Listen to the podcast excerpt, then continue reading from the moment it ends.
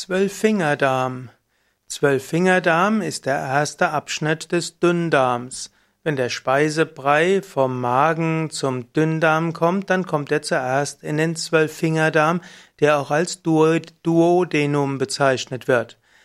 Dieser Dünndarm ist etwa 30 Zentimeter lang, das etwa heißt zwölf Finger breit, also auch zwölf Inches, wie es auf Englisch heißt, und zwölf Finger breit, deshalb zwölf Fingerdarm.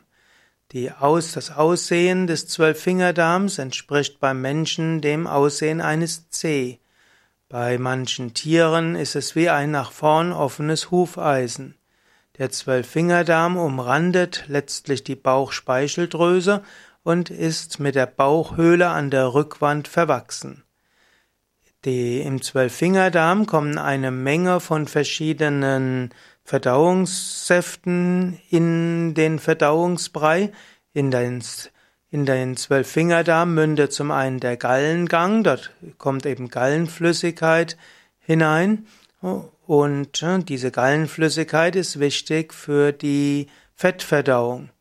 Des Weiteren gibt es einen Ausgang der Bauchspeicheldrüse und so kommen auch die Enzyme aus der Bauchspeicheldrüse in den Dünndarm.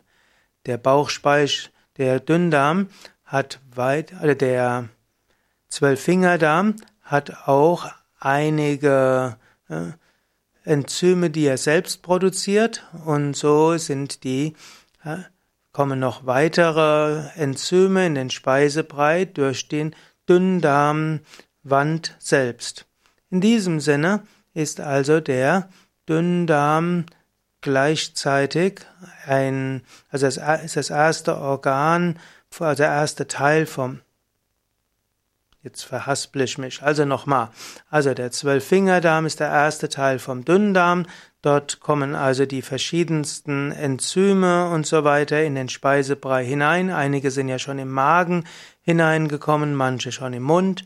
Weitere Enzyme kommen über die Wände des Dünndarms dazu, aber letztlich die meisten und die verschiedensten der Enzyme kommen im Dünndarm dazu. So ist der Dünndarm ganz besonders wichtig. Der Dünndarm kann natürlich auch verschiedene Probleme haben, insbesondere gibt es das Zwölffingerdarmgeschwür Ulcus duodeni und etwa Zwei Prozent der Bevölkerung bekommt im Lauf des Lebens ein Zwölffingerdarmgeschwür. Zwölffingerdarmgeschwür Ulcus duodeni kann zum einen verursacht werden durch äh, Heliobacter pylori. Es kann aber auch geschehen, auch sein, dass es andere Faktoren gibt. Es kann zum Beispiel sein, dass Magensäure besonders aggressiv vorhanden ist. Hm, und es gibt auch noch andere hm, Mechanismen, zum Beispiel eine längere Zunahme von Einnahme von Medikamenten wie Aspirin oder Ibuprofen kann auch zu Zwölffingerdarmgeschwüren führen. Auch psychosomatische Faktoren spielen bei Zwölffingerdarmgeschwüren eine gewisse Rolle. Aber es gibt ja auch einen eigenen, eigene Hörsendung und ein eigenes Video über zwölf Fingerdarmgeschwüre.